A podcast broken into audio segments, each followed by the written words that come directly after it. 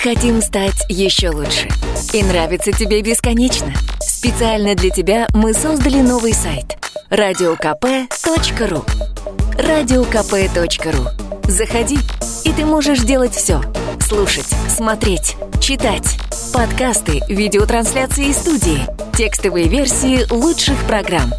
Радиокп.ру Радиокп.ру Заходи, мы удивим тебя.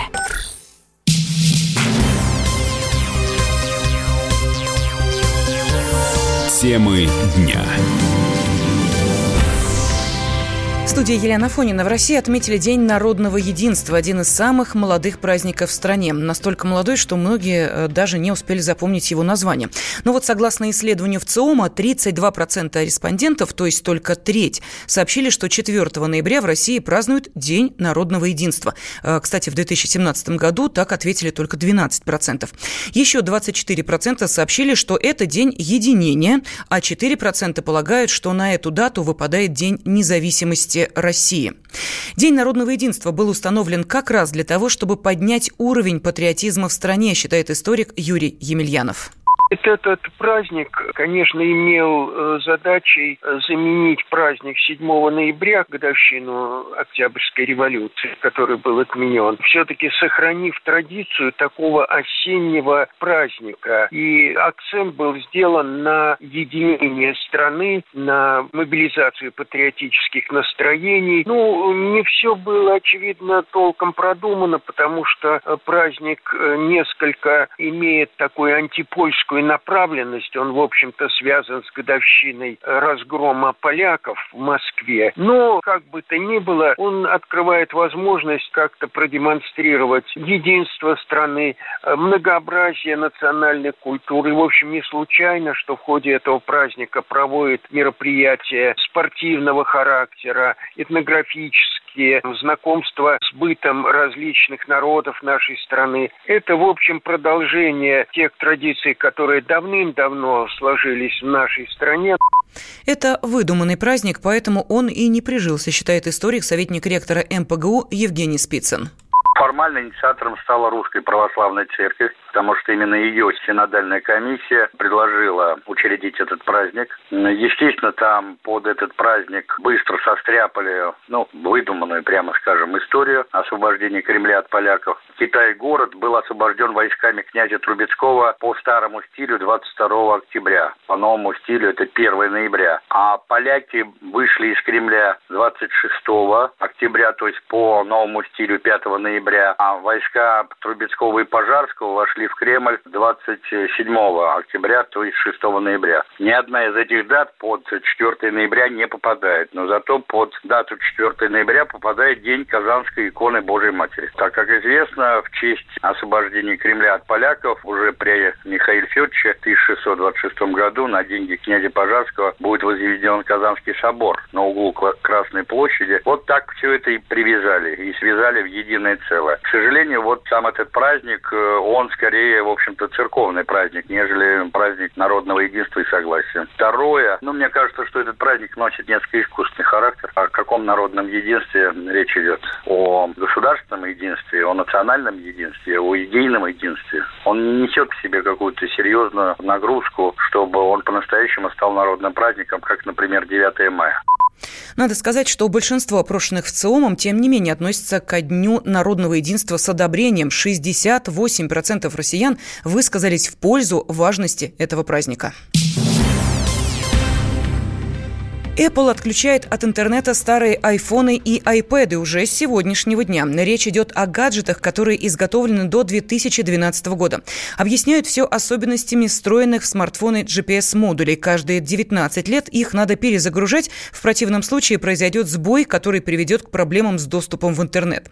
Могут перестать работать в том числе App Store и iCloud, а также электронная почта и поиск сайтов. Генеральный директор информационно-аналитического агентства «Телеком Дейли» Денис Кусков считает, считает, что пользователям беспокоиться не о чем.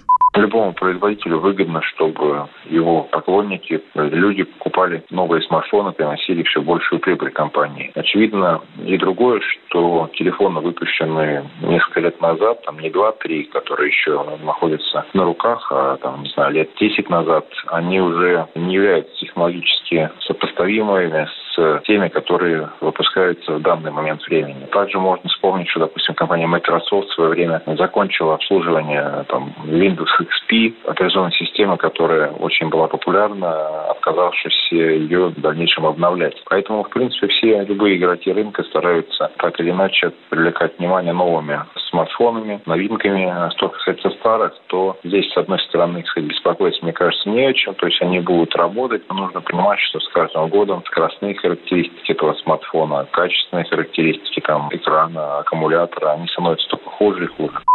В Apple указали, что для того, чтобы избежать проблем, необходимо обновить программное обеспечение. Названо самое опасное государство Евросоюза. Евростат подсчитал число совершенных правонарушений в различных европейских странах. С 2011 по 2017 годы там снизилось количество ограблений почти в полтора раза, а вот число нападений выросло. Так вот, наибольшее количество преступлений на 100 тысяч жителей в 2017 году зафиксировано в Бельгии – 167. Второе место досталось Франции, тройку лидеров замыкает Испания. По количеству убийств наиболее опасными названы Латвия, Литва, Эстония и Мальта. На количество преступлений влияют два фактора, считает профессор кафедры внешнеполитической деятельности и международной безопасности России Российской академии народного хозяйства и госслужбы Александр Михайленко. Это количество туристов и мигрантов в стране. И Бельгия тут явный лидер зависит от того, сколько туристов. Если посмотреть на данные, тут э, подряд идут Бельгия, за ней идет Франция, потом Испания, Великобритания, то есть такие, э, которые посещаемые туристами активно страны. Вот, это во-первых. Во-вторых, из более ранних исследований известно, что в той же Бельгии, например, доля преступлений, как они называют, не из Европейского Союза, то есть приезжих, она гораздо выше, чем э, из Европейского Союза. Вот. А сейчас миграция миграция, вот такие иммигранты очень много, и это влияет очень сильно. Еще отмечается такой аспект, как мягче законодательство. То есть, если мягче законодательство, то у преступников могут быть географические приоритеты какие-то. Наименьший уровень преступности отметили в Словакии и Венгрии по 9 нарушений на каждые 100 тысяч человек. Аномальное тепло надвигается на центральную часть страны. Во вторник синоптики ожидают 12-14 градусов тепла. Это абсолютный рекорд за всю 140-летнюю историю метеонаблюдений. Стоит отметить, что прежний максимум был зафиксирован в 1922 и 2013 годах. Тогда температура поднималась до 10,5 градусов. Причиной такого тепла стал восточный циклон, говорит научный руководитель гидромедцентра Роман Вильфанд.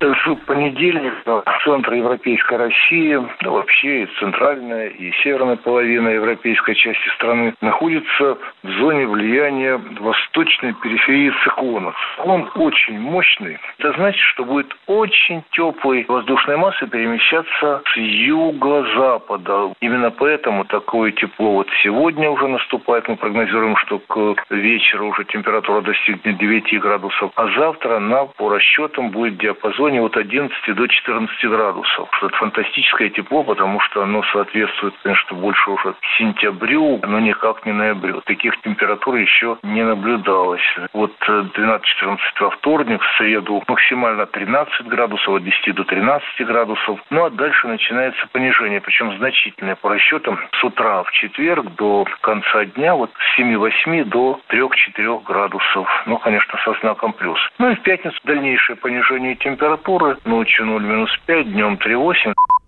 Аномальное тепло может негативно сказаться на здоровье метеозависимых граждан, предупреждает врач-терапевт Людмила Лапа скачки температуры. Это скачки э, не просто так, это у нас меняется практически циклон на антициклон, мы где-то на границе. И, естественно, все сосудистые проблемы и люди с сосудистыми проблемами очень сильно будут страдать и страдают. Поэтому обязательно рекомендация принимать терапию, которая поддерживает нормальное давление, и контролировать себя. Это тоже очень важно. Если появились какие-то дискомфорты, головные боли, обязательно обратиться к врачу. То есть это главная рекомендация, чтобы не было никаких отрицательных последствий, потому что любые вот эти границы, пограничные состояния, они как раз приводят к инфарктам, к инсультам. Но самое главное молодежи. Все сейчас разденутся, все же одеты тепло, разденутся и будут ходить как при температуре 14 градусов. Но есть такое понятие, что 14 градусов температура, но она